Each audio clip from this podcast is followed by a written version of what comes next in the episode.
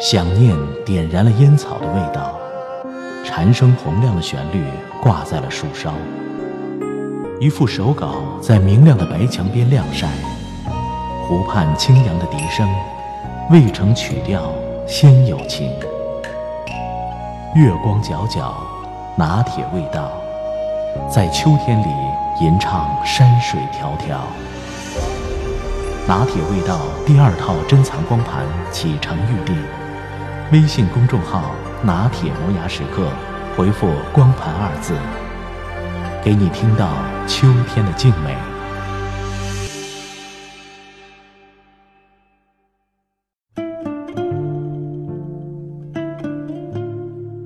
高中同学聚会，临别的时候拍了张合影，用素素的手机拍的，约好了回去发同学群里，缠缠那帮没来的。然而第二天，素素把照片一个个私聊发给了我们，并没有在群里晒，我有点奇怪。说你直接发群里多省心呐，还可以让没来的同学都能看看。素素说：“想发来着，不过我看那钟灵拍的不太好，她平时挺注意形象的，所以就没发。”我仔细看了那张照片，素素自己倒是发挥的很好，可钟灵呢，头发凌乱，笑得也夸张，跟她平时在朋友圈和同学群里发的自拍相差很大。想来钟灵也是不愿意这张照片出现在群里的，虽然她没有说，但素素体会到了她的心意，并尊重了他。这种尊重其实并不容易。如果素素是个嫉妒狭隘的人，她可能会巴不得钟灵拍的丑点越丑越要发群里，让大家都看看钟灵的真面目，揭穿他靠美图软件维持美貌的假象。或者，就算素素心不坏，可能也会随手把照片发到群里。反正自己拍的美，反正大家也都说了要在群里晒一晒。至于钟灵会不会不高兴，嗯，那我可管不着。很多事情都是这样，我知道这件事会让你别扭，但我有足够的理由这么做。我做了，你没办法怪我；我不做，你也未必会感谢我。那么要不要这样做，就考验一个人的人品了。请注意。是人品，不是情商。情商决定着你能不能意识到别人会不开心，而人品考验的是你想不想让别人不开心。大部分人是有能意识到让别人不开心的情商，却没有不想让别人不开心的人品。朋友小谢曾经有个闺蜜叫子君，两个人住楼上楼下，以前好到吃饺子都要互相送一碗。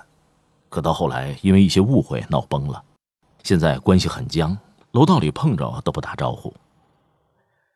去年子君婚内出轨，老公要离婚，小谢曾拉着我跟他聊过一次，分析他们的婚姻状况，看有没有必要挽救。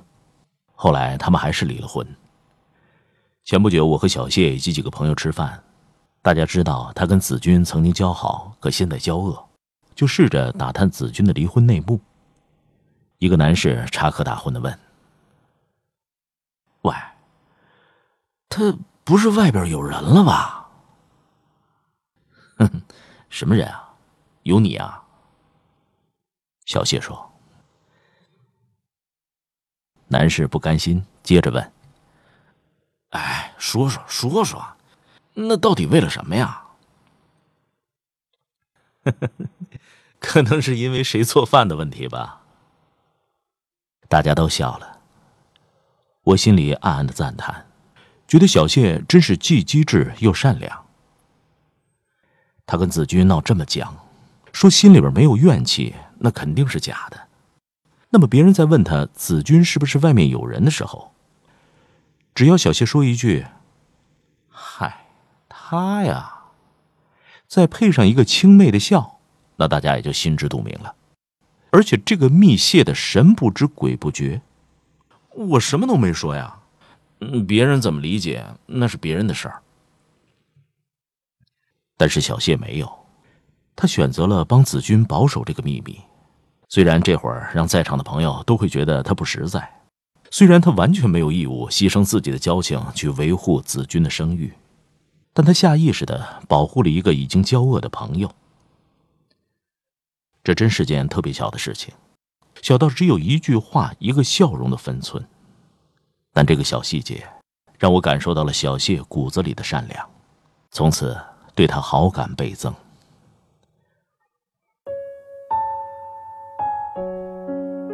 我在杂志社工作的时候，有一次社长谈了一个广告，单子很大，社长自然不能做具体业务，所以要找个业务员跟客户对接。我们一致认为小韩做这个事儿最合适，因为他跟那家公司的老总是老乡，人也比较能干。那天社长约了老总下午见面，想叫着小韩一起，却不巧小韩请假外出，手机又一直打不通，社长很着急。临时喊来了另外一个业务员小顾，说：“下午你跟我去吧。”天上掉下个大单子，小顾喜不自禁，说：“太好了，我回去准备一下。”社长点头，又补充了一句：“哎，本来小韩去最合适，他跟那家公司的老总是老乡，但现在找不到他，没办法了。”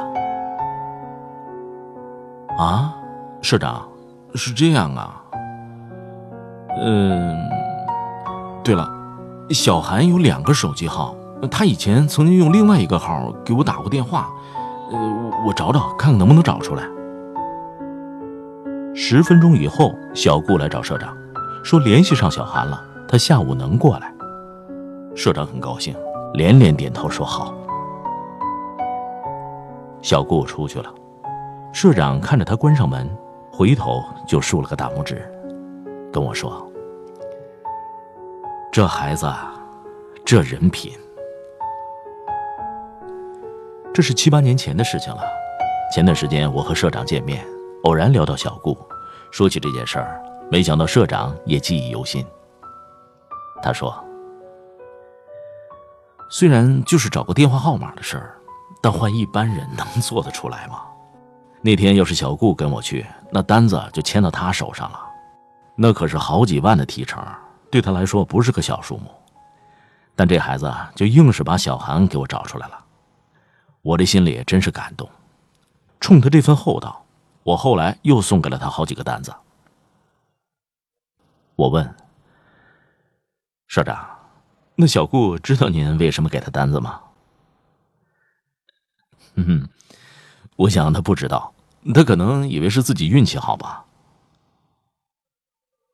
我后来想，我们现在喜欢把运气好说成人品爆棚，原来这话也不全是玩笑。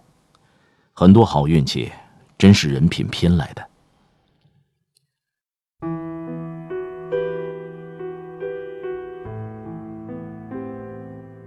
人品很重要，这谁都知道。可是，在繁复的现实里，我们其实也没什么机会做救苦救难、博施济众的大英雄。更很少能够做杀人抢掠、坑蒙拐骗的大恶人。一个人的人品，多半要通过琐碎的生活细节来展现。说起来，无非就是聚会愿意不愿意买单，打车会不会主动坐在前面，在外面能不能善待服务员、保洁员，开车的时候是不是乱变道、乱开远光灯，捡到手机、钱包会不会原封不动的返还。正是这一件件小事儿，让别人对你的人品。有了判断，很多时候可能你只是下意识的做了某件事，自己完全没有在意，但别人看在眼里，就感知到了你的为人，进而决定了对你的态度，是依赖还是防备，是欣赏还是反感，是信任还是怀疑，是有求必应还是避之不及，是想在生命中拉黑你，还是想把你置顶。当别人看到你细心善意的不把同学的丑照发到群里，不在背后透支交恶的朋友的隐私，拱手把掉到自己手上的大单子让出来，别人自然会对你心生好感，另眼相看。而这些显然都不是刻意装出来的。而如果你内心没有这样的善意，那么就算你平时处心积虑刻意表现自己有多好，也总会不经意的流露出本性的真实来。我们可能都遇到过这样的人，话说的特别动听，有些事儿做的也不错，但你总能在某一个偶然的瞬间发现他的自私和冷漠，然后不由得心生失望。而那个人可能并不自知，他还沉浸在自己苦心经营的假象里，以为所有的人还当他是绝世大善人。这样的人到了拼人品的时候，往往会输，但他很难意识到是自己的问题，只会觉得这是别人的错，是别人辜负了他。他不知道，人是会被细节出卖的。所以，如果想攒人品，那还是要扎扎实实的做好人，诚诚恳恳的对别人，这样别人才会在一点一滴的相处当中感受到你的善良、正直、宽容和诚信。而好人品一定不会白攒，到他日有需要的时候，他定然会给你带来惊喜。在这个拼人品的世界里，好人品是一个人的护身符，不仅能惠及他人。更能有利自己。精明的最高境界是厚道，修养的最高境界是善良。